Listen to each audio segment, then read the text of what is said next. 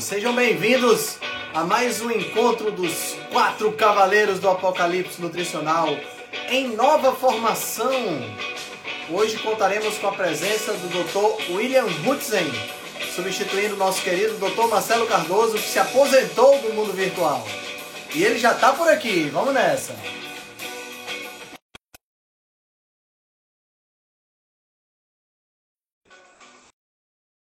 Aguardando aí os nossos outros companheiros. Meu amigo, doutor William Hudson, tudo bom? Salve, meu querido, tudo bem? Tudo show de bola, cara. Como é que estão as coisas aí pelo sul? Tudo bem, cara. Tô só nervoso com a incumbência que me foi dada, né, cara? É Substituir isso. uma figura que nem o Marcelo é uma responsa, né, cara? É, realmente é uma responsabilidade, mas você foi escolhido por estar à altura dessa responsabilidade. Que bom. To- Tomara que eu faça jus a, esse, a essa honra que vocês me concederam. Vai sim, cara. Eu Não tenho nem dúvida disso. Como é, como é que tá a esposa? Como é que estão os filhotes? Tudo bem? Tudo ótimo, tudo ótimo, Oh, cara. coisa boa. Tô, tô, tô lendo um livro que eu vi agora que tu tem ali, cara. Comporte-se, do Robert Sapolsky. Esse aqui Cara, é que é, é uma pesado, hein? bíblia, né? É um que livrão. livro pesado. É um livrão. Eu tô, eu tô degustando ele devagarinho, não é uma coisa muito. Eu tenho um problema, sabe, William? Porque eu compro o livro mais rápido do que o que eu leio. Eu acho, que, Normal, acho que somos nós. né? normal, E, normal. e, e aí eu começo a ler o livro e eu fico, porra, mas tem aquele outro que eu tô doido para ler também. Daqui a pouco eu tô lendo quatro, cinco livros ao mesmo tempo, aí acaba que eu não leio tão rápido. Mas É. eu acabei de ler, eu acabei de ler esse aqui, que foi inclusive um dos palestrantes lá do Metabolic Health Summit, né, que a gente te- que teve agora lá na Flórida, que é o Nature Wants Us to Be Fat, do Rick Richard Johnson. né? Muito bom, muito bom. Acho que o, o- pronto, o Felipe já tá por aqui. Pronto, Filipão, já te convidei. Peter Atia entrevistou ele quando ele lançou esse livro no podcast dele, uma baita entrevista, muito legal. Boa noite. Felipe Viana. Henrique Boa noite. Altrando, doutor William, boa noite, meus Mas o amigos. Felipe fez até um cortezinho no cabelo para receber você. Você acha que eu não vou recepcionar esse cara com o cabelo mal cortado, Altran? Pelo amor de Deus. Olha aqui, ó, cabelinho na régua. Tá Tá perfeito, ó. Nenhum fio fora do lugar. Invejei. Importantíssimo, né, esse aqui?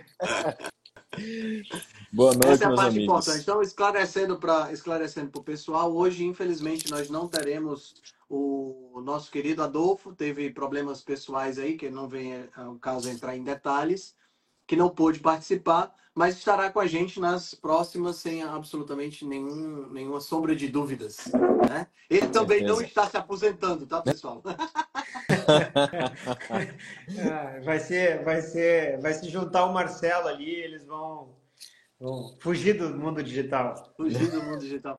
Cara, mas assim, aproveitando que nós estamos falando sobre esse assunto, que coisa incrível, né? Você ter a possibilidade de, de sair de algo que hoje é uma coisa tão é, é, Desejado. onipresente, Por muita né? gente. Tão onipresente, né? É, Eu achei, eu achei a atitude do Marcelo bem interessante. Parabenizei ele na, na- quando ele falou pra gente, porque foi um negócio bem. Eu acho muito corajoso, sabe? Eu não tenho essa coragem toda Sim. ainda, não. Talvez eu con- consiga conquistar essa coragem, mas hoje E ainda abre não. mão de um certo patrimônio, né, Henrique? Porque Hum. esse espaço que a gente ocupa é um espaço digital, mas é um espaço que se conquista devagar, com muito trabalho. Uhum. Então, realmente é uma atitude corajosa, porque ah, abre-se mão de uma vitrine muito importante, de um, de um patrimônio construído ao longo de muito tempo. Claro que É. eu tenho certeza absoluta, conhecendo o Marcelo, que se ele resolve na segunda-feira retornar, na quinta-feira já existe uma legião de, de fãs felizes com esse retorno, mas é uma decisão forte. É, o legado dele Verdade. foi muito, foi muito grande, o legado que ele deixou, né, Altran? Não, É o sem que- dúvida. O William falou, na hora que ele quiser, ele volta, mas realmente é uma coragem grande fazer isso. Muito bom. Verdade. E nós hoje vamos conversar sobre um tema interessante para começo de ano, né? Por que que, embora a gente saiba o que tem que fazer, a gente continua com dificuldade de entrar em ação e principalmente de entrar em ação consistente? Eu acho que essa é uma pergunta, eu acho, assim, quem somos, quem sou eu, né? Não posso falar por vocês, mas quem sou eu pretensioso de achar que vai responder essa pergunta, que é uma pergunta quem souber essa resposta, ensina, porque é uma, uma coisa incrível, né? Que a gente vê muito isso. Né? Eu acho que vale a pena a gente comentar sobre. Será que a gente realmente sabe o que a gente tem que fazer? Eu dividi essa pergunta, né? Esse é o primeiro ponto importante. Às vezes a gente, a gente acha que sabe, né? E às vezes é. realmente sabe, pelo menos uns 80% não consegue fazer. Hoje mesmo eu atendi uma paciente, que ela foi minha paciente, viu, William? Ela disse, Felipe, eu acho que eu já sei como é que vai ser sua consulta, já sei como é que você vai fazer, eu já sei mais ou menos o que eu tenho que fazer, mas não estou conseguindo. Conversamos tudo de novo. Às vezes a pessoa precisa de um. É, não é alguém que pastor, mas é alguém que fique ali meio que do lado da pessoa, a pessoa se sente com mais força mental para fazer as coisas. Eu acho que pode ajudar. Cara, eu acho isso muito verdadeiro. Eu às vezes percebo que o meu papel é mais organizar o que a pessoa precisa fazer. E talvez isso seja uma coisa importante a gente conversar hoje, que é a questão de priorização, né? Uhum. Do que do que dizer para ela o que ela tem que fazer porque a maior parte das pessoas sabe o básico e a gente sabe que o básico responde por 80% do resultado, né? Uhum. Então, tu, tu, pega a maioria das pessoas, elas se alimentam tão distante do ideal para nossa biologia que mudar para uma dieta que talvez não seja ideal, mas que seja menos ruim, já vai produzir um resultado absurdo, né? Assim é. como a maior parte da população é sedentária, e mudar para praticar uma atividade física que seja duas vezes por semana, já vai produzir um resultado absurdo. Né? Então, eu acho que quanto mais distante do ideal a gente se encontra, e a maioria das pessoas está muito distante do ideal, mais fácil é, é, com que uma pequena ação gere um grande resultado. Verdade. Então, eu acho que é, é, a, a gente muitas vezes sofre de paralisia por análise né? Que é aquela coisa de assim, a gente fica, ah, eu preciso traçar uma meta, eu preciso organizar um cronograma de atividade física, eu preciso montar um plano alimentar, eu preciso bolar uma higiene do sono, eu também vou deletar meu Instagram, Facebook, TikTok, Orkut, MSN, e, e aí a gente cria tantas condições para iniciar um, um planejamento de mudança que aquela mudança parece muito distante. E aí a gente sofre paralisia por análise. A gente fica, bah, eu só vou conseguir quando minha rotina de trabalho estiver mais tranquila, que eu possa dedicar duas horas por dia a isso. Eu só vou conseguir quando meu filho tiver adolescente, porque daí ele vai dormir a noite toda e eu vou poder fazer a higiene do sono. E aí a gente não começa, né?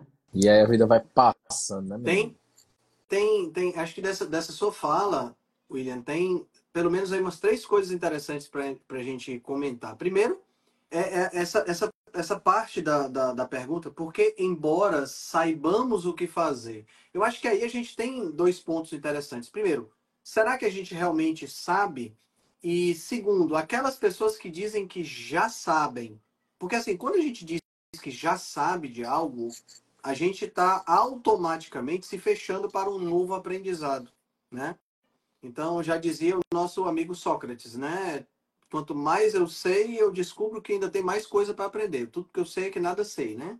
Então, quer dizer, se eu digo que já sei, como por exemplo a tua paciente, Felipe, disse, ah, eu já sei, né? Você se fecha para dicas, você se fecha para novas orientações. Essa é a primeira questão. E você se fecha para uma, ampli... uma, uma multitude de coisas que estão fora do âmbito do nosso conhecimento. Porque eu, eu gosto de dizer sempre, eu converso sempre isso com os meus pacientes, que a gente tá em, são três níveis, né? É o que eu não sei, ou, ou melhor, o que eu sei que não sei, que é um ponto, e tem a parte que é o que eu não sei que não sei, porque tem muita coisa. Tá entendendo? Então, quando a gente, quando a gente é, é, acha que já sabe de algo, a gente corre exatamente esse risco que o Dr. William falou, que é de se paralisar por ficar analisando demais. Aí a gente diverge em dois caminhos. Primeiro, aquele que acha que já sabe e por ter essa, essa, essa presunção, ele não começa porque quer organizar todas as coisas. Né? Então, é, é, eu quero começar, eu vou fazer uma dieta low carb, mas, pô, mas eu não posso comer salmão do Chile, eu tenho que comer o salmão do Alasca. Eu não posso comer é é, é, é, sabe, eu não posso comer a carne da marca tal, eu tenho que comer a outra carne. Putz, mas eu não tenho dinheiro para comprar essa carne, então eu não vou começar agora, né? E o outro lado, que é aquele cara que já sabe, mas que as circunstâncias ao redor dele são circunstâncias inviáveis, inviabilizam o início, né? Inviabilizam na cabeça dele, claro. Né? Não, não, dá para começar agora, porque eu tenho que deixar meu filho no colégio. Não dá para começar agora, porque a minha vida é muito estressante. Não dá para, sabe? Então a gente acaba tendo uma série de, de, de empecilhos que são, na maioria das vezes, criados na própria cabeça, na própria mente da pessoa. E aí entra exatamente isso. O cara analisa tanto que ele fica paralisado porque tem tanta coisa na cabeça. Eu me, me, me lembro de uma, de uma parábola que diz que tinha uma águia, um peixe e um, um, um águia, um peixe, um tatu e um pato conversando. E eles estavam dizendo: ah, eu sou mais, mais incrível porque eu consigo voar, eu sou mais incrível porque eu consigo nadar, o peixe falava. E o tatu dizendo: não, eu sou mais incrível porque eu consigo sair correndo, cavar e me esconder. E o pato disse assim: não, vocês são tudo. Nenhum de vocês é tão bom quanto eu. Por quê? Eu vou, eu nado e eu ando. Então eu sou superior a vocês. Aí chegou um caçador. Adivinha quem ele matou? O pato. Porque o pobre do pato fazia tanta coisa não sabia o que fazer. Enquanto o peixe saiu nadando, a águia saiu voando, o tatu saiu correndo, o pato ficou lá parado sem saber se voava, se nadava e acabou morrendo. Né? Então, às vezes, você saber demais é um empecilho. Verdade. Quando, A, quando a pessoa quando a pessoa chega para mim como hoje e, e fala assim William é, não eu já sei o que eu fazer eu já sei o que eu devo fazer eu já pressuponho que ela sabe mais ou menos porque já pressupõe que é pelo menos 50% ali ela sabe, 50% ela não sabe. Porque quem sabe mesmo, dificilmente fala eu já sei, né? O cara é mais esperto, fica de olho. É, quando, em relação a isso aí que, que o doutor William estava falando, é, uma coisa que eu oriento meus pacientes, Altran, às vezes você paralisia por análise. Isso é muito real e acontece com a gente, às vezes, se brincar. É muita coisa para a gente fazer no dia a dia, entendeu? É, é muita coisa. Então, o que é que eu faço? liste as coisas, escreva, checklist. Depois você botar 10 coisas que você tem que fazer, você vai colocando 1, 2, 3, 4, 5, elencando as principais coisas. Isso facilita um bocado, entendeu?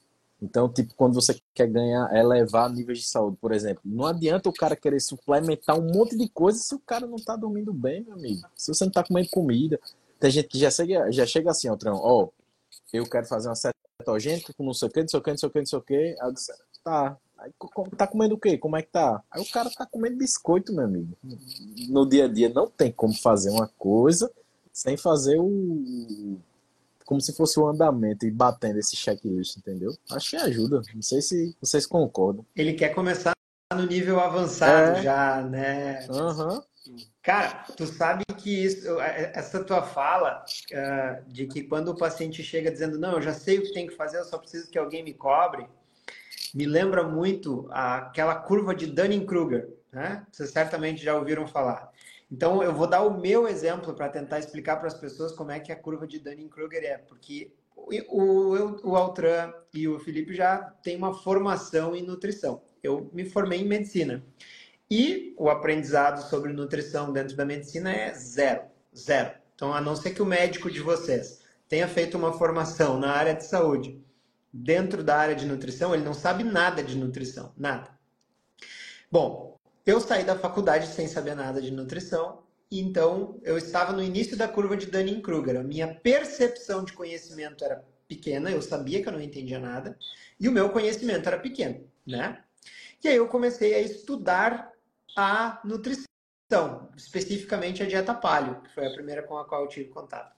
Então, a minha concepção inicial era de que o mundo da ciência nutricional ele era muito pequeno e que ao estudar a dieta paleo, eu descobri toda a verdade do universo e descobri a solução de todos os problemas da humanidade. Então eu fui lá para cima na minha percepção de conhecimento, que está aqui no eixo Y, mas eu mal e mal tinha andado no meu conhecimento verdadeiro, que é aqui o eixo X, né? Uhum. Então eu estava num ponto de ilusão que eu sabia as coisas.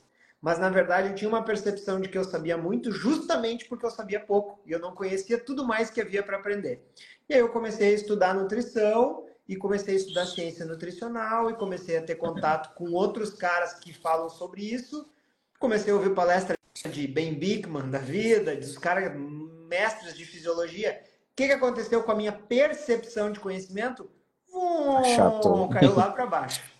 Embora nessa linha horizontal o meu, meu conhecimento ainda estivesse crescendo, a minha percepção caiu. Por quê? Porque eu vi que existia um mundo de ciência dentro da nutrição. E desde então eu venho construindo bem devagarinho a minha percepção de conhecimento de novo, mas eu nunca mais atingi aquela confiança inicial que eu tinha quando eu pensei que a ciência nutricional era uma coisa pequena. Então, normalmente o paciente que chega convicto de que ele sabe o que tem que fazer para emagrecer, ele não sabe. Porque se ele soubesse com toda a segurança que ele imagina, ele já teria conseguido fazer.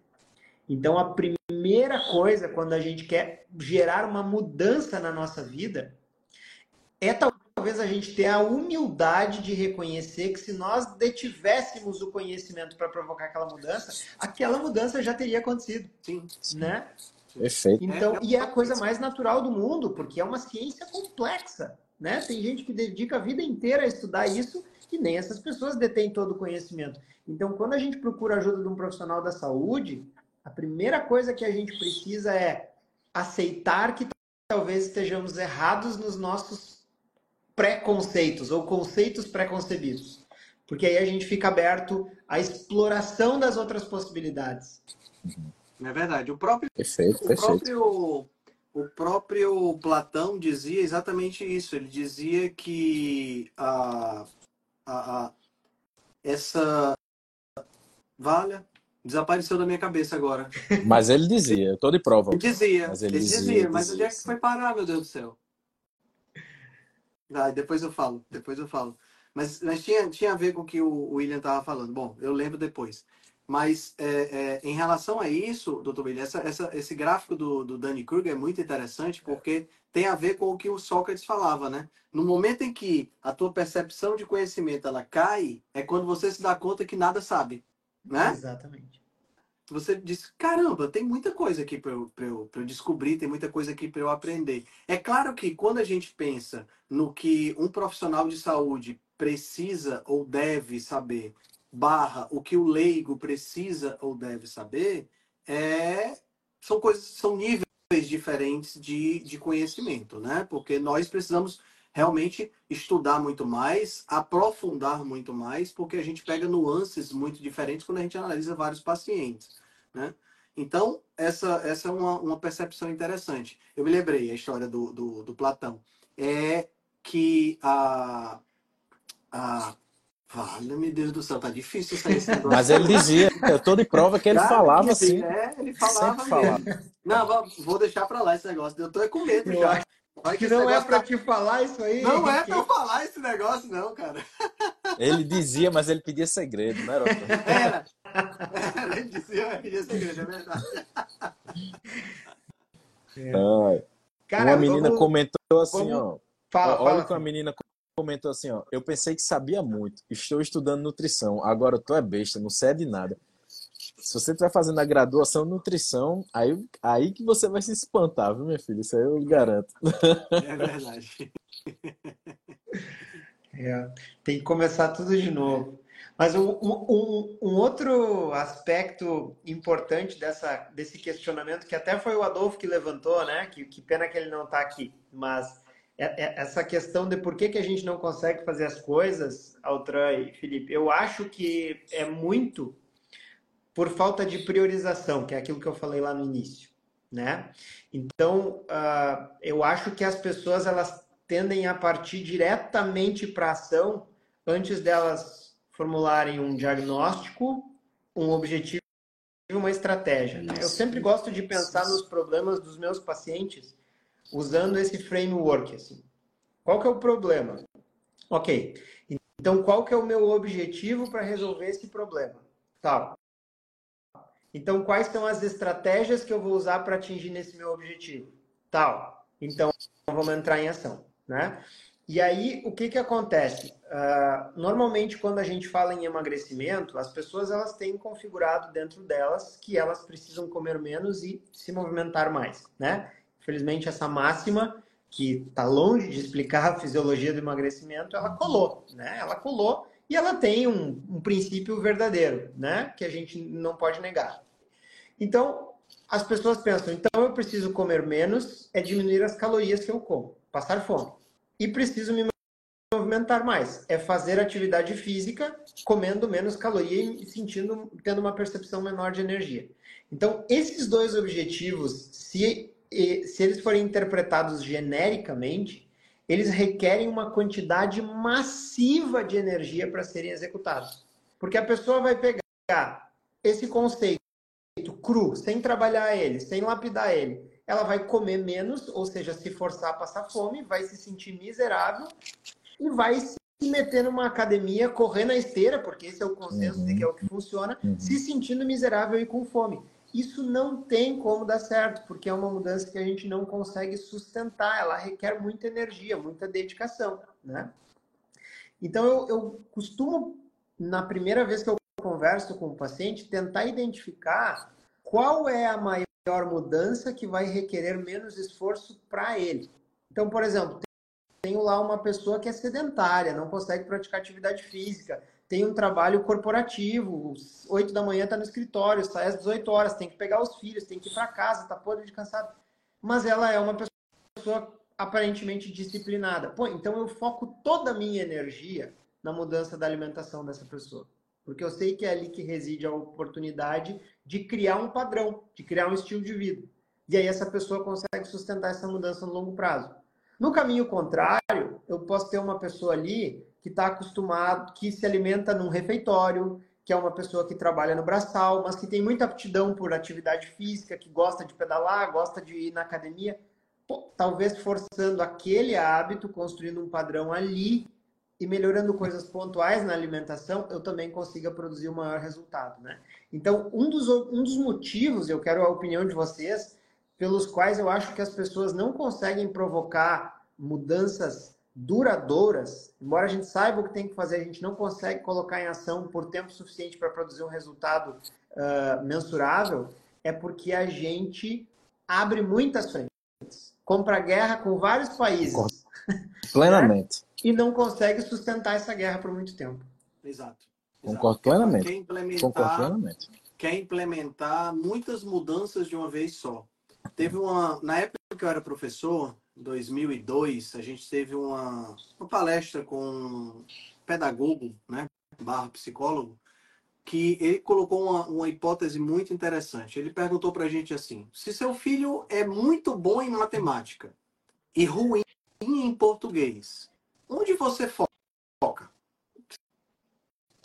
99% das pessoas que estavam lá disseram: a gente foca no português.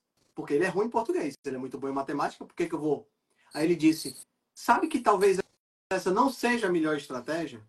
Talvez seja muito mais interessante você focar na matemática e reforçar o que ele tem de bom, que isso vai influenciar positivamente o português.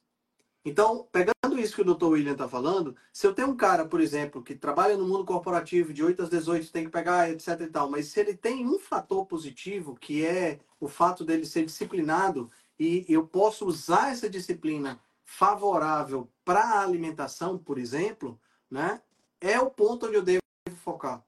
Você falou uma vez, Felipe, numa live nossa, dos cavaleiros é uma coisa interessante, que você pergunta para a pessoa, lembre quando foi o seu, que você teve o seu maior sucesso. Quando foi que você perdeu o maior peso, quando foi que você teve aquele, sabe? As pessoas muitas vezes, elas esquecem que, que já tiveram grandes feitos. sucessos e grandes, grandes feitos na, na vida. Né? E elas, muitas vezes, por conta da, da, da, do processo mesmo, né? O cara tá com sobrepeso, síndrome metabólica, o trabalho tá cansativo, né? A, a, a situação não tá legal. Então, a autoestima ela vai caindo. A né? maré é pesada. A maré fica pesada, pesada, e a autoestima vai caindo. Pesada. E a pessoa esquece que já fez muita coisa boa. Tá entendendo? Na, na hora que ela esquece que já fez muita coisa boa, ela, ela entra numa espiral descendente que vai levando a autoestima mais para baixo e que vai trabalhando negativamente é, não só a autoestima, mas a pessoa vai perdendo a fé e a confiança nela, na família, nos outros e até mesmo na capacidade de sair do buraco, né? E, é. e isso é necessário também. Isso é outro ponto que a gente deve colocar. É uma, Uma das coisas que eu mais converso com meus pacientes é isso aí, Eltran. É, é dar confiança pro cara.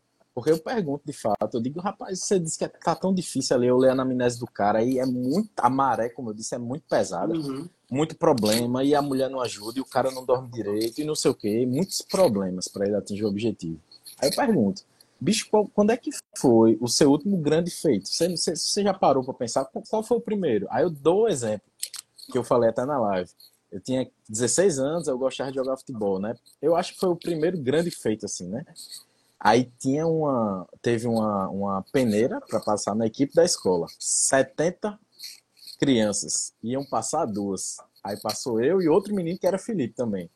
Aí quando eu lembro disso, Ah, tá aí o Aí eu disse, problema. "Rap- só, só só passava pass- o Felipe. Tu só, Só Felipe. Sabia que tu não jogava nada mesmo, rapaz, eu, eu jogava bem, viu? Aí eu jogava bem. Mas sempre que tinha 70 lá que também jogava, né? É, Mas isso foi um grande feito. E isso, quando, quando, você- quando a pessoa para e pensa nisso, digo, rapaz, é, realmente eu, eu posso ter, eu posso aumentar minha confiança, porque eu sou capaz, não sei o quê.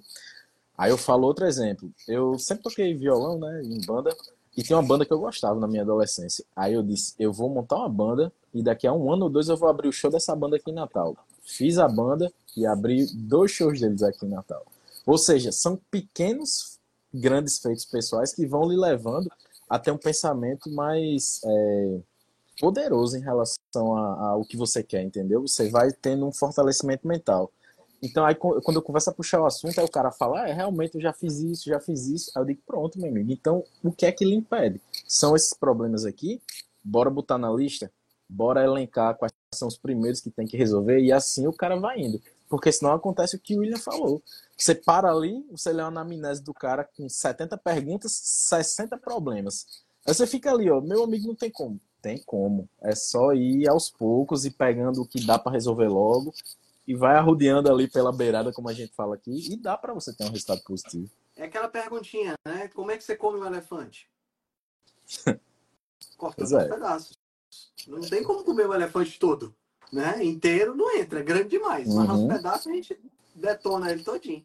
É Pois por é. aí, né? E, e eu acho que, assim, quando a gente olha para esse, para essa pergunta, né? Mais uma vez, a gente quebra essa pergunta em partes. Tem um ponto que normalmente a gente não leva em consideração e que talvez seja um dos pontos mais importantes. Porque, assim, tudo que nós temos fora da gente é um reflexo daquilo que a gente tem dentro, né?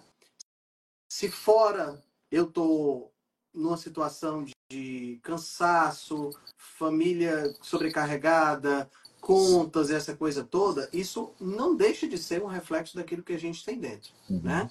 É uma, uma perspectiva, não só uma perspectiva do ponto de vista filosófica, mas uma perspectiva psicológica, porque a gente muitas vezes, eh, quer queira, quer não, a gente acaba atraindo aquilo que a gente que a gente está pensando, né? E eu não tô nada de misticismo aqui, tá? Embora a gente saiba que tem muita coisa que a gente não conhece. Mas ah, tem uma frase de um, um filósofo que eu gosto muito chamado Jim Rohn que ele diz o seguinte: para que as coisas mudem, você precisa mudar para que as coisas melhorem, você precisa melhorar. E o que, que acontece? Quanto mais você pensa para fora, menos você pensa para dentro. Então você fica pensando em tudo que você precisa corrigir fora e esquece daquilo que precisa ser corrigido dentro. E quando eu falo dentro, eu não estou falando só do ponto de vista sentimental e emocional, mas também do ponto de vista psicológico, bem prático mesmo, né? Então, uma das coisas que eu estou conversando muito com os meus pacientes é sobre a necessidade de terapia. Porque eu tenho observado de uma forma assim dominante Uhum. Quanto as pessoas estão debilitadas mentalmente e por conta dessa debilidade mental estão sucumbindo a todas as coisas que estão acontecendo ao redor, né? É, é, é, eu- então, tô, praticamente todo todo todo paciente acaba tendo um ponto que eu digo assim, cara, tu já pensou em fazer terapia? Muitos já dizem, não, eu faço, a gente aborda isso e tal. Mas tem uma grande parcela que as pessoas dizem assim, não, por quê? E, e, assim, quer queira, quer não, tanto no mundo da nutrição quanto da medicina, não sei se o doutor William concorda comigo, a gente enfatiza pouco a questão da saúde mental. A gente vê toda a parte física, mas não vê a parte mental, né? Tá sem som, Menino. Opa, voltou. As crianças estavam numa gritaria aqui e eu bloqueei o microfone. Eu, eu costumo brincar com os meus pacientes que a gente tem um órgão muito esquisito chamado pescoço, né? Que ele comunica o cérebro com o resto do corpo. A teoria do Então, aquilo que acontece na cabeça acaba repercutindo no corpo e aquilo que acontece no corpo acaba repercutindo na cabeça. Agora, o Felipe trouxe uma lição muito importante, assim, que é essa prática que ele tem e que eu acho isso demais, de começar gerando pequenas vitórias para o paciente. E essa pequena vitória pode começar ali na consulta quando o paciente lembrou de uma conquista dele, né? Mas ela ela pode continuar depois da consulta quando a gente dá metas atingíveis para o Uhum. paciente. Então, quando a gente vai fortalecendo aquilo no que a gente julga que o paciente é bom, ele vai ficando forte. E à medida que a gente vai ficando forte, a gente se propõe mais a novas mudanças, a novos desafios. Se a gente seguir pelo caminho contrário, se eu identificar mal qual é o padrão de comportamento daquela pessoa e eu der vários objetivos Uhum. inatingíveis para ela, eu vou criar um mecanismo de reforço negativo, né? Uhum. A pessoa vai num derrotismo, derrotismo, derrotismo. Aí ela, que já procurou ajuda porque sentia que não estava conseguindo contornar aquela situação, ela foi até um profissional de saúde, recebeu uma missão impossível e dela vai pensar: é, realmente para mim mudar essa característica minha é impossível, eu não vou conseguir. E aí ela pode dar o assunto por encerrado ali, porque um problema sem solução é uma forma de consolo também, né? Uhum. E ela pode ficar anos sem sequer pensar naquele problema de novo. Então isso é um risco que a gente corre quando a gente dá tarefas difíceis demais para o nosso paciente. Mas pelo contrário, quando a gente vai dando pequenas vitórias, a gente vai deixando esse paciente cada vez mais confiante. E as pequenas mudanças que geram pequenas vitórias vão construindo novos padrões de comportamento. E aí, enquanto o Altran falava, eu me lembrei de uma, de uma frase do livro Hábitos Atômicos, do James Clear, que eu sei que o Altran adora também, já vi ele citar algumas vezes, que ele fala que a gente não precisa, a gente não pode tentar se transformar naquilo que a gente, que a gente quer ser. A gente tem que ser aquilo no que a gente quer se transformar. Então a gente vai procurando coisas, né? O que, que eu quero? Vou, vou abrir para vocês hoje. O que, que é o meu, o meu objetivo pessoal para 2024? A melhor condição física que eu já tive na minha vida. Então, o que, que eu tenho tentado fazer no meu 2024? Fazer o que pessoas com bom condicionamento físico fazem.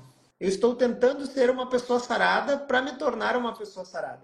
Então, é exatamente isso que a gente tem que ir incorporando. O que, que eu posso fazer agora? Onde eu alcanço agora? Ah, eu alcanço ali. Ah, eu alcanço lá. Eu alcanço ali. E aí eu sou tão consistente naquela mudança que ela vira um hábito. Aí eu vou para a próxima. Né? Aí eu aprendo a outra. Aí eu vou para a próxima. Sempre que eu automatizei um comportamento, que aquele comportamento virtuoso deixou de ser um esforço para mim, Uhum. eu busco um novo. E aí, como o, o- o querido Reinaldo Pellegrino, não sei se está aqui, mas se não está, vai olhar a live depois. Ele falou uma coisa numa live comigo que eu nunca mais esqueci. Não tem linha de chegada, bicho.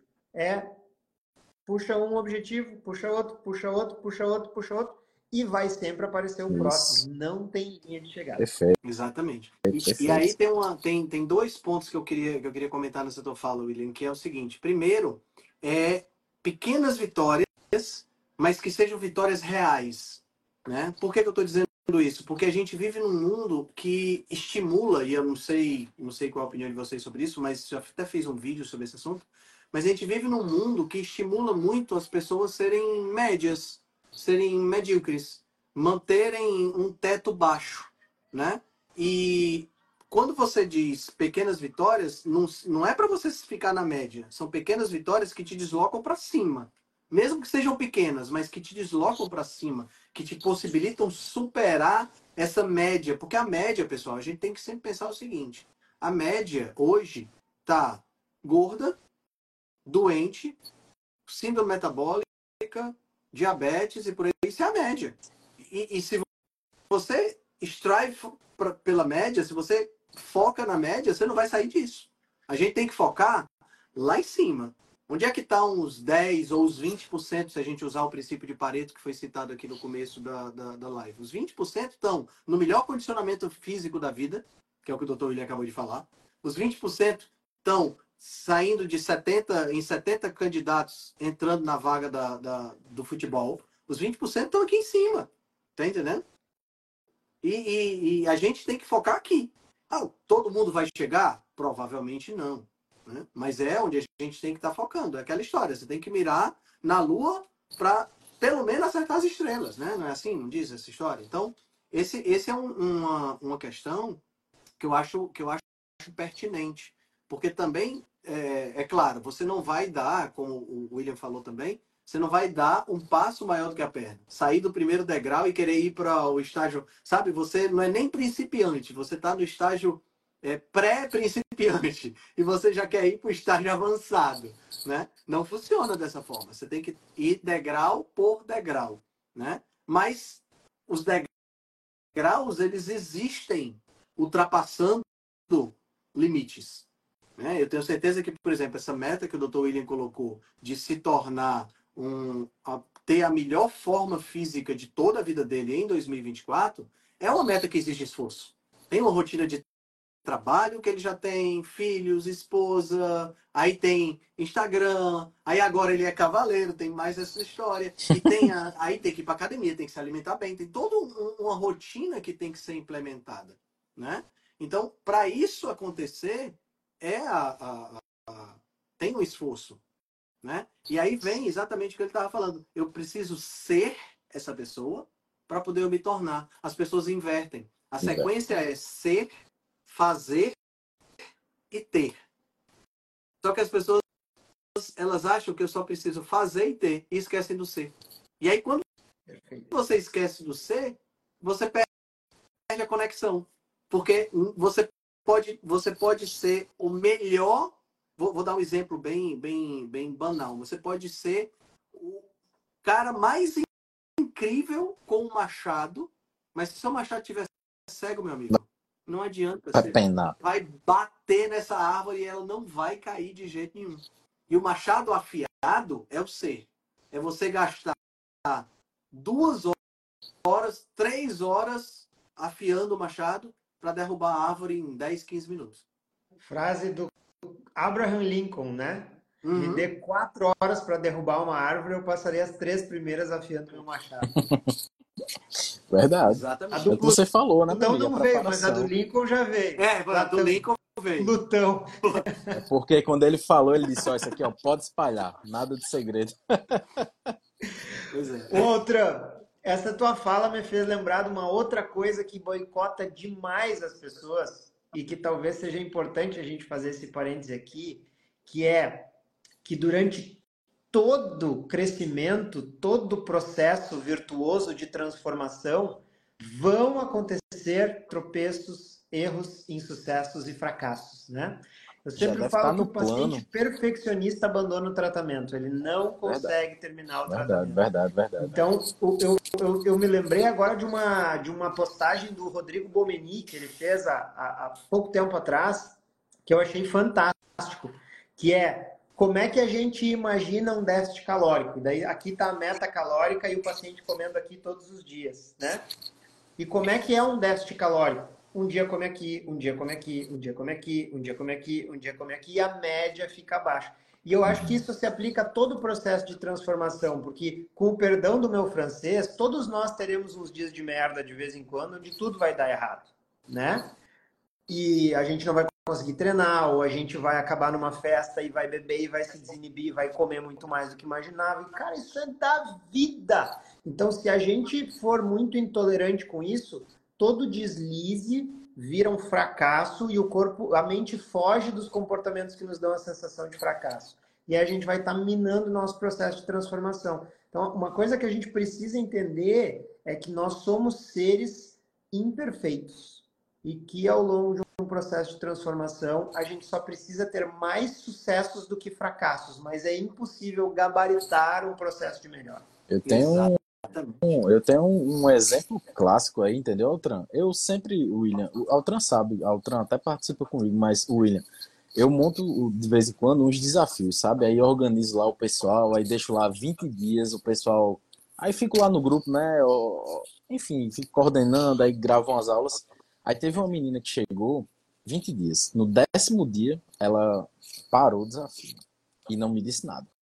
Aí quando acabou o desafio, ela disse, Felipe, ó, no décimo dia eu parei, não fiz mais nada. Eu disse, por quê? Ela disse, porque eu fui numa festa, comi besteira, saí do que estava previsto. Aí eu disse, só por isso? Aí ela disse, é, porque já não tinha saído do, do que estava proposto. Aí eu disse, o problema foi esse, foi ter saído. Porque em 20 dias você fez 10, você tirou nota 5. Se você tivesse voltado no dia seguinte para fazer, você tinha tirado 9, 8,5, o que é que tem? Tinha passado do mesmo jeito. Ela ficou assim olhando, mas é exatamente isso. Às vezes quando a pessoa tem um, quando a pessoa é muito perfeccionista, às vezes é um problema grande. Um problema grande, porque se não sai tudo conforme planejado, não tem aquele joguinho de cintura, né? Dá uma queda, levanta mais forte. Eu costumo dizer para eu costumo dizer para meus pacientes que não é a questão não é se você vai cair. A questão é quando você vai cair. É. E quando cair, o tempo que demora entre a queda e o levantar. Esse uhum. que é o grande segredo. É. Porque você vai cair, nós vamos cair. Tá entendendo? A gente, é porque sabe qual é o grande lance? É um dos grandes lances, a gente falou de muitos grandes lances, mas tem, tem um negócio hoje que é a vida perfeita das pessoas que fazem, que fazem mídia social, os influencers, uhum, os blogueiros, uhum. a galera que aparece aqui no Instagram, lá no TikTok, sei lá mais aonde. São pessoas perfeitas. Cara, não acontece nada de errado na vida das pessoas. Já pra pensar. Ninguém leva nem uma topada. Nada, nada. O cara é perfeito. Tudo para essas pessoas é perfeito. Elas não têm absolutamente nenhum tipo de problema. E aí o que é que acontece? A gente acha que, a, que essa vida é de verdade. E fica querendo imitar a vida dos caras, né? Da, ou das caras, é, achando que vai conseguir ser perfeito igual a eles mostram, porque eles não são, né? E, cara, nós não somos perfeitos, ninguém é perfeito. O, o William foi muito oportuno quando falou isso. Ninguém é perfeito, todos nós podemos até buscar a perfeição, mas a perfeição não é uma característica nossa, a perfeição é uma característica divina, a gente pode buscar, mas a gente não vai alcançar. E aqui onde nós estamos, nesse planetinha aqui, meu amigo, a gente veio para levar pé mesmo, e a gente precisa aprender com isso. O que eu vejo muito, sabe, e aí a gente entra num outro aspecto dessa pergunta, é que as pessoas não, não, não levam uma vida é, consciente consciente de si, consciente do ambiente, consciente das suas atitudes, consciente das, da repercussão que as suas atitudes têm. Então, elas levam a vida. É, é, é, aquela música, não tem como, é muito clichê, mas eu tenho que falar. É aquela música do Zeca Pagodinho: Deixa a vida me levar. Infelizmente. Tá entendendo? Então, quer dizer, a vida vai levando, né? E daqui a pouco o cara olha para trás e diz: Ih, rapaz, tô velho. Dá mais tempo não e continua com a vida levando. Tá entendendo? Então, esse despertar para a consciência é algo que nem todo mundo tem. E a gente tenta aqui na, nas reuniões dos cavaleiros, tá? a gente tenta falar um pouco sobre isso, porque faz uma diferença muito grande quando você desperta para a consciência né? e você começa a ver determinados padrões de comportamento que você tem, ou determinados padrões de comportamento que pessoas ao seu redor possuem, que são nocivos para você. E que, quer queira, quer não, você precisa se, se distanciar se você quiser melhorar. Às vezes é doloroso. Esse mesmo filósofo que diz que as coisas, para que as coisas mudem, você tem que mudar, que é o Jim Rohn, ele falava: tem pessoas com quem você pode passar uma hora, mas não pode passar um dia. Tem pessoas que você, você pode passar um dia, mas não pode passar uma semana. Tem pessoas que você pode até passar uma semana perto, mas não pode passar uma vida. Então a gente tem que tem que exercitar o poder da associação limitada. Né? Melhorar esse, essas associações para que a gente também possa melhorar a forma como a gente interage com elas. Né? Sim. Eu acho que duas coisas muito importantes disso tudo que tu falou, outra, é, também me fez lembrar do livro do James Clear, porque né, em construção de hábitos eu acho ele um cara fantástico, assim, que é essa questão da, da, da, da transmissibilidade dos comportamentos, né? Então, aquela coisa da gente ser a média das pessoas com quem mais convive é muito verdadeiro, né? Então a gente se cercar de pessoas que têm os mesmos objetivos que a gente e que tenham os mesmos hábitos que a gente que a gente quer construir é uma coisa super importante, né? Então a gente passa a, a valorizar mais o, a, a, o nosso papel, as nossas, as nossas mudanças, as nossas transformações, quando a gente se cerca de pessoas que acham que aquelas transformações que a gente está fazendo são virtuosas também.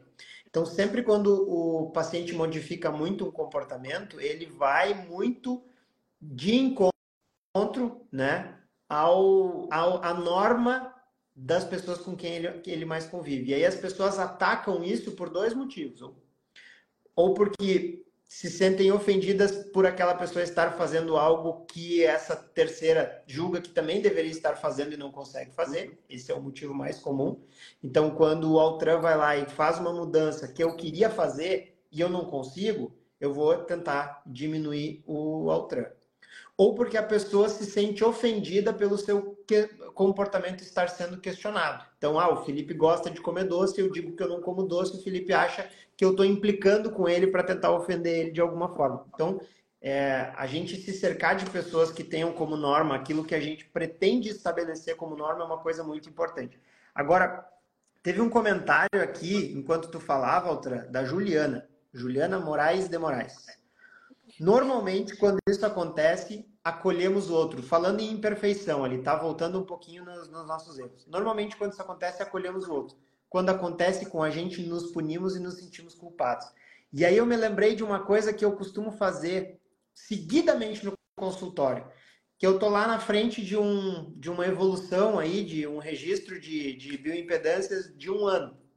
E a paciente perdeu 12 quilos e daí no final do ano teve festas, férias e tal, reganhou 2. E aí ela volta se sentindo muito mal, muito culpada, né? Tenho certeza que vocês atenderam pacientes assim hoje, porque nós estamos pós-festas de final de ano, né? E aí eu sempre falo assim, se uma amiga tua, tua melhor amiga, quem que é tua melhor amiga? Daí elas falam um nome lá, digamos a Maria. Se a Maria fosse conversar contigo hoje na tua casa te levasse essa bioimpedância e te mostrasse, bah, olha só, eu perdi 12 quilos, mas reganhei duas. O que, que tu falaria para ela? Delas normalmente vem, bah, eu ia dizer, olha só, tu já emagreceu bastante, acontece, vai Perdeu dar tudo 10. certo, tu vai conseguir retomar e tal. Tá, mas e por que, que tu não tá dizendo isso para ti mesma? Por que, que tu não é a tua melhor amiga? O que, que tu tem contra ti? Né? E aí a pessoa diz, ah, pois é, por que, que tu não te perdoa também? Por que, que tu não te apoia também? Tu tá sendo uma má amiga, tu tá querendo te colocar para baixo, né? Então esse é um comportamento que parece que é automático, mas quando a gente põe sobre essa perspectiva, faz um pouco mais de sentido a gente praticar esse auto-perdão, assim, né? E esse auto-incentivo. É verdade. E essa questão do auto-perdão, tá aí um ponto que é importante, viu? Porque a gente realmente a gente tem um nível de exigência com a gente mesmo que é, é o nível de exigência de perfeição sem sem possibilidade de, de, gerar nenhum tipo de falha, né? E você falou bem, eu atendi hoje dois pacientes nessa situação, doutor. Dois pacientes na, nessa situação. Recuperaram 2 quilos, 3 quilos nas festas e estavam hiper ultra chateados. Inclusive, um deles, aí é um ponto interessante, não queria nem conversar comigo. Se entregou. Tá entendendo? Não queria conversar comigo. Ele disse assim, Henrique, eu, tava, eu não estava querendo conversar com você porque eu estava querendo te entregar um resultado. Eu disse, cara, desde que a gente começou a, a, a você ser meu paciente, quando foi que eu te cobrei algum tipo de resultado? Aí ele disse, não, nunca. E por que você estava querendo entregar um resultado para mim? Né? Então as pessoas têm muito disso também. Elas, por conta de um desvio, desvio, elas acabam se sentindo vergonha de si mesma, né? E aí querem se esconder. E aí é que está o grande problema, porque se você desviou, aí é o momento de você encontrar de novo com o médico, com o nutricionista. Para quê? Para poder corrigir a rota. E não é corrigir a rota porque o Henrique vai estar tá com um chicote, ou vai estar tá dando cagaço ou qualquer coisa do tipo. Não é isso. Claro que não é isso. É corrigir a rota para fazer uma avaliação uma reavaliação e tomar novas decisões. Certeza. É assim que é feito em todo canto, pessoal. Você pega o, o, avião quando decola, ele tem lá o piloto automático, sabe qual é o destino. Mas lá em cima você tem vento, você tem tempestade, você tem turbulência, você tem uma série de coisas que tiram esse avião da rota. Se esse avião sair da rota e não voltar para a rota, ele vai se perder. Então o que, é que acontece? O piloto automático vai corrigindo. Devagarinho ele vai botando de volta o avião na rota. E é isso que a gente tem que fazer com o nosso comportamento, com, a nossa, com o nosso processo de perda de peso, de ganho de massa magra, de melhoria do estilo de vida, qualquer tipo de processo de longo prazo ou processo permanente precisa de correção de rota. Tudo tende a se desviar da rota pré-estabelecida com o tempo. Tudo. Absolutamente tudo. É por isso que a gente vai para a igreja, para o centro religioso toda semana, pelo menos. É por isso que uma vez por ano tem o congresso, não sei o quê, da sua especialidade. É por porque tudo tende a se desviar da rota com o tempo.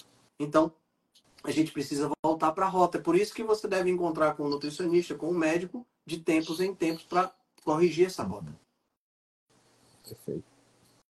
E o engraçado, né, Altra e Felipe, é que qual que é o papel do profissional de saúde? É ter ferramentas para oferecer para o paciente no seu processo de transformação.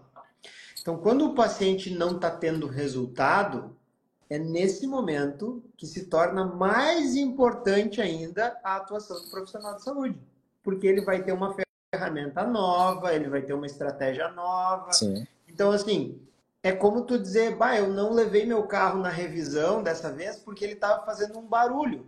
Então eu esperei ele ficar bom de novo para levar na revisão na oficina. Não faz sentido nenhum. É o momento que tu mais precisa da assistência, é o momento que alguma coisa errada está acontecendo. Então, a gente não espera resultado, o resultado é sempre do cliente, sempre do paciente, Isso. né? Inclusive o principal motor para o resultado é sempre o paciente. Então, quando o resultado não está acontecendo, é porque alguma coisa precisa ser corrigida. Uhum. Se o paciente não está conseguindo executar a estratégia, essa estratégia não está tendo sucesso. Isso. Então, a gente precisa achar recursos de fazer essa estratégia ser viável. Caso ela seja a única possível, a gente precisa fortalecer o paciente para que ele consiga executá-la. Mas a busca pelo profissional da saúde é ainda mais importante quando o resultado não foi atingido. Assim como uhum. quando o médico prescreve um medicamento e o medicamento não faz efeito, a gente volta no médico, né? Prescreva um medicamento para tratar hipertensão num paciente, e aí ele não volta e diz, ah, eu não voltei porque a minha pressão não baixou ainda que chega, deixa eu esperar o remédio fazer mais efeito. Não faz sentido nenhum. Então, é. eu acho que Hora de esse é um erro que as pessoas cometem muito, mas que elas não racionalizam, porque ele não faz sentido nenhum. Verdade, verdade. Tem um, um, um outro ponto nessa pergunta que eu dividiria em duas partes, que é entrar em ação e a parte do consistente. Né? Então, uh, primeiro entrar em ação. Aquilo que a gente conversou até na reunião da rebelião, doutor William, você lembra lá no começo do ano. As pessoas elas têm uma espécie de delay e querem que tudo fique pronto para poder entrar em ação. A gente comentou isso no começo, acho que a gente pode voltar a isso agora. Que é o que? É toda a estrutura que eu acho que preciso para ter resultado precisa estar pronta para poder eu entrar em ação, né? É igual aquela história, eu preciso me preparar para engravidar. Vou dizer para vocês, nós nunca estamos preparados totalmente para engravidar, né? A gente simplesmente engravida. E quando eu falo a gente, é a gente mesmo, porque o homem engravida tanto quanto a mulher, né? Então, é, é o homem, que eu estou falando com H maiúsculo, né? Porque o homem com H minúsculo é outra história. É outro, outro assunto. Mas a, a, a gente nunca está preparado, 100% preparado. Eu acho que esse é o grande mal do perfeccionista, né? Ele quer que tudo esteja perfeito para poder ele se apresentar. Isso nunca vai acontecer. Você querer buscar uma perfeição, você querer lutar por fazer as coisas cada vez melhor é uma coisa, você ser perfeccionista é outra. Então, no caso de uma mudança de estilo de vida, pessoal, a gente tem algumas coisas que a gente tem que internalizar. Então, vou dizer para vocês o que é que eu sempre converso com os meus pacientes. Número um, o, o ambiente não quer te ver saudável e magro. O ambiente quer te ver gordo e doente. Parta desse princípio. E o ambiente não vai mudar. Hoje eu conversei com uma paciente, foi a primeira consulta que eu tive com ela.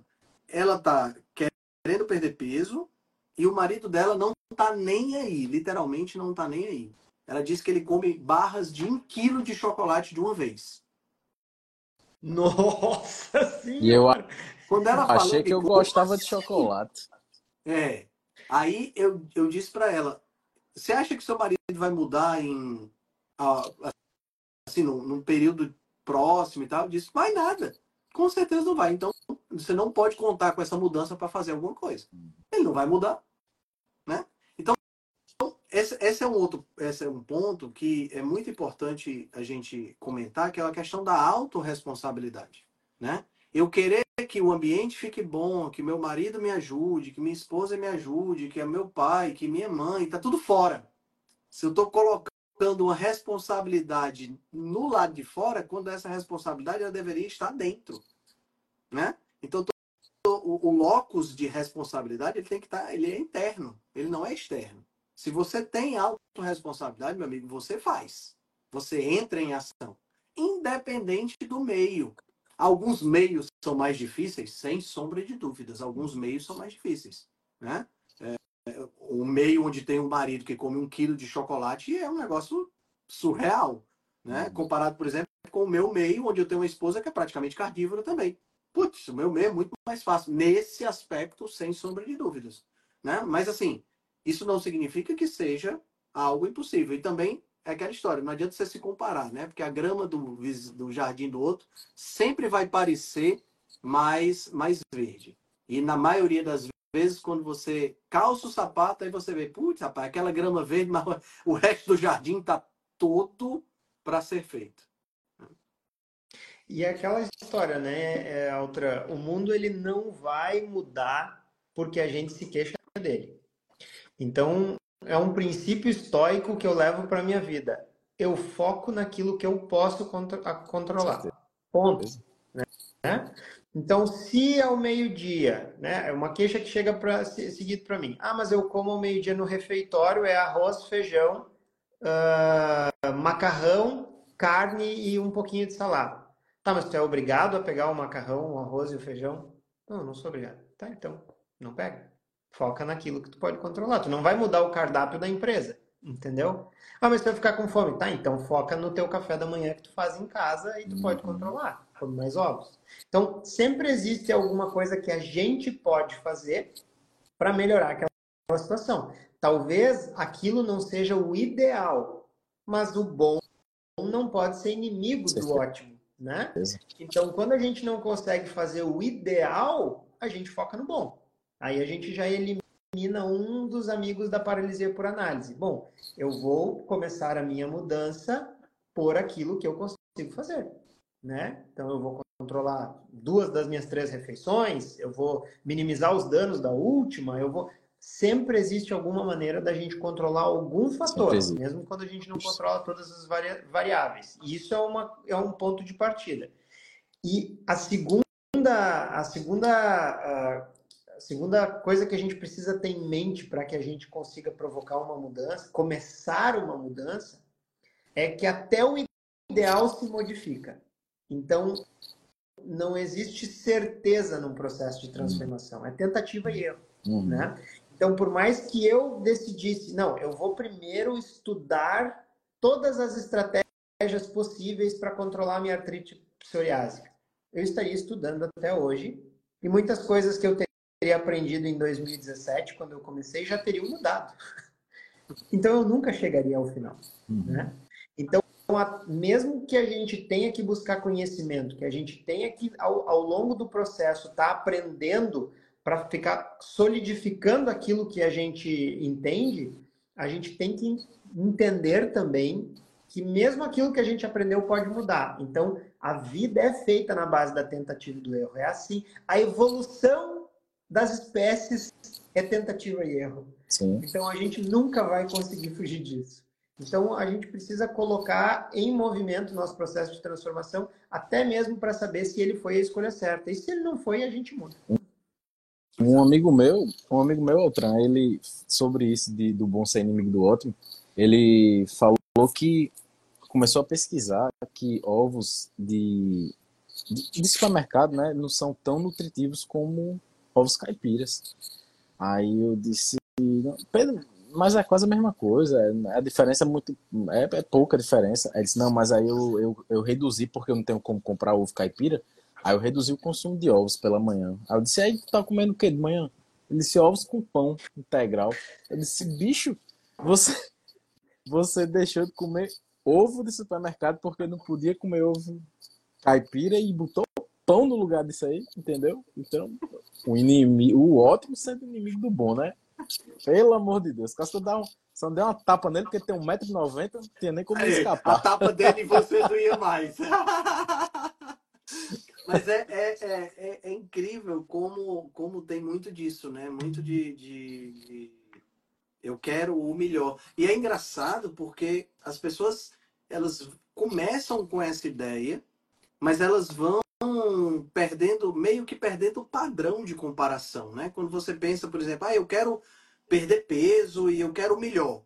Aí vai caindo, a qualidade vai caindo. Aí a gente entra no último tópico da pergunta, que é consistência, né? Por que, que é tão difícil ter consistência? Por que, que é tão difícil fazer um pouco todos os dias? Todo mundo sabe, né? Eu acho que é uma coisa que não tem, não tem porquê a gente, a gente ficar batendo nessa tecla do ponto de vista de se você faz um pouquinho todo dia, é muito melhor do que você fazer muito de vez em quando, uhum. né?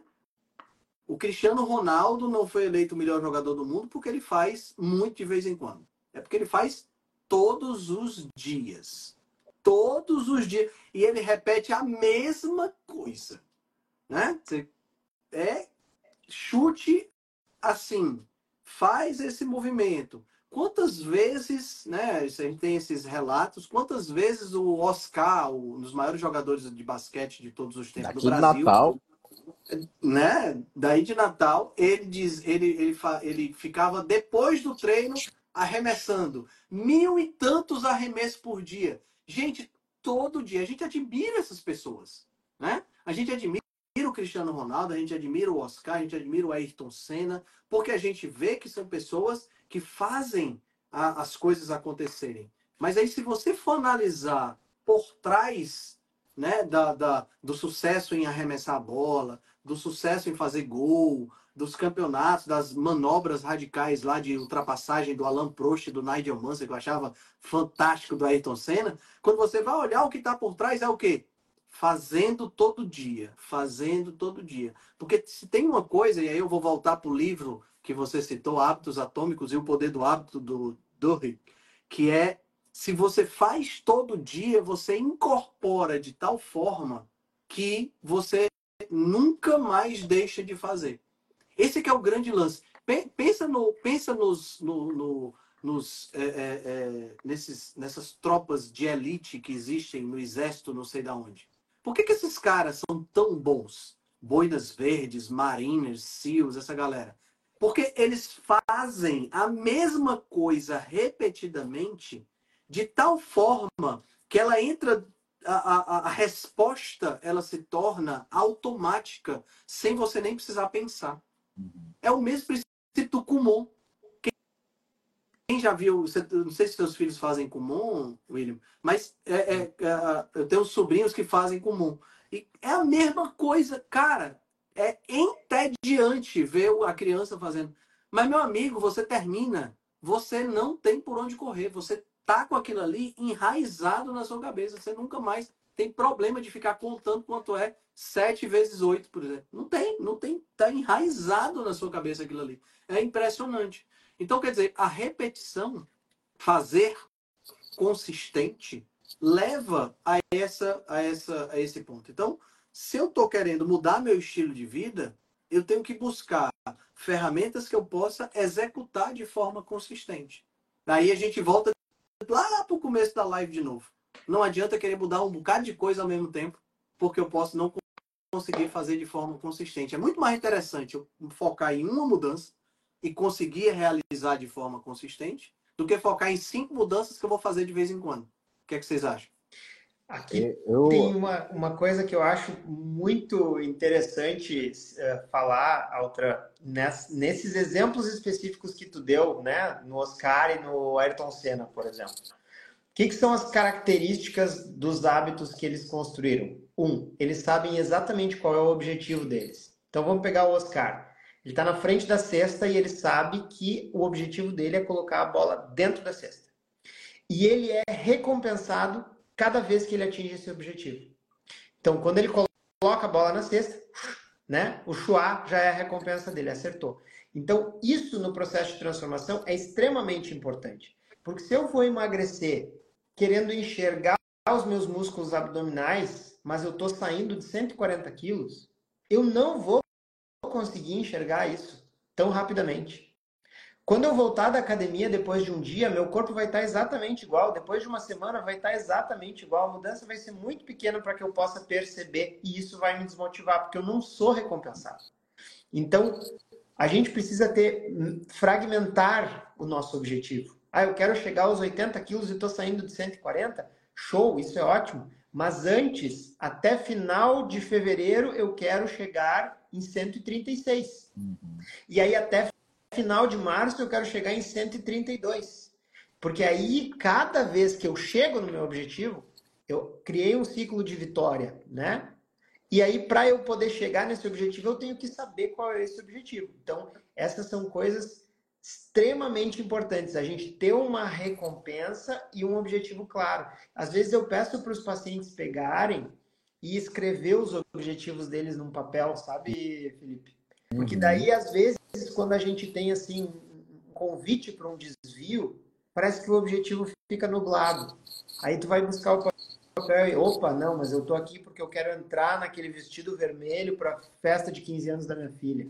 Não, eu tô aqui porque eu quero conseguir amarrar os meus cadarços sem ajuda, né? Então, tem um papel na carteira, na bolsa? Não, não, eu não quero, eh, eu não vou me desviar da minha alimentação agora porque eu tenho esse objetivo. Então, a gente ter claramente o que, que a gente está tentando construir, eu acho que é uma coisa extremamente importante. Extremamente importante. Às vezes eu coloco, eu acho engraçado agora, às vezes eu coloco nomes nos cardápios dos meus pacientes. E um deles foi esse, projeto Vestido Vermelho. Que ela disse, ela chegou lá e disse, ó, oh, o meu objetivo é entrar no vestido vermelho para uma formatura, não sei de onde. Eu disse, ó, oh, beleza. Era para ser projeto vida, mas já que o objetivo principal é o é o vestido vermelho, vamos atrás dele. E ela conseguiu. eu acho que o que atrapalha também, Altran, é, é falta de paciência das hum. pessoas. De, de a, a, o imediatismo né, de hoje em dia, de você levar 30 anos para chegar tipo, em 140 quilos e achar que em um mês você vai estar com 100, 110. Essa falta de paciência da, das pessoas atrapalha muito. E a, no, quando a gente fala de perda de peso, ela não é linear. Eu já aviso logo, ó, vai ter mês que você vai fazer tudo igual e você vai perder 5 quilos e vai ter mês que você vai perder 1 quilo.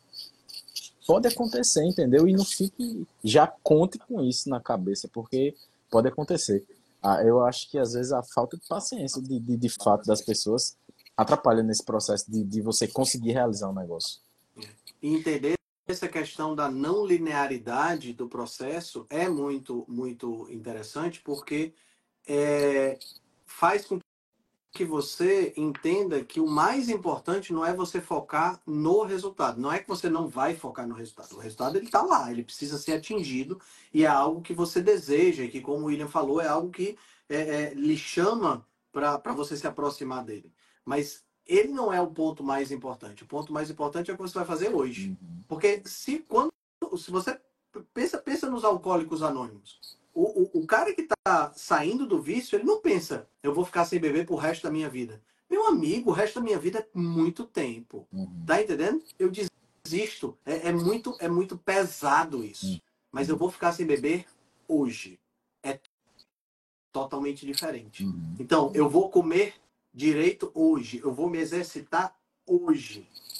E aí vai acontecer, se você tiver essa consciência, em um mês você perder 5 quilos, em um mês você perder um. Mas você fez o seu melhor.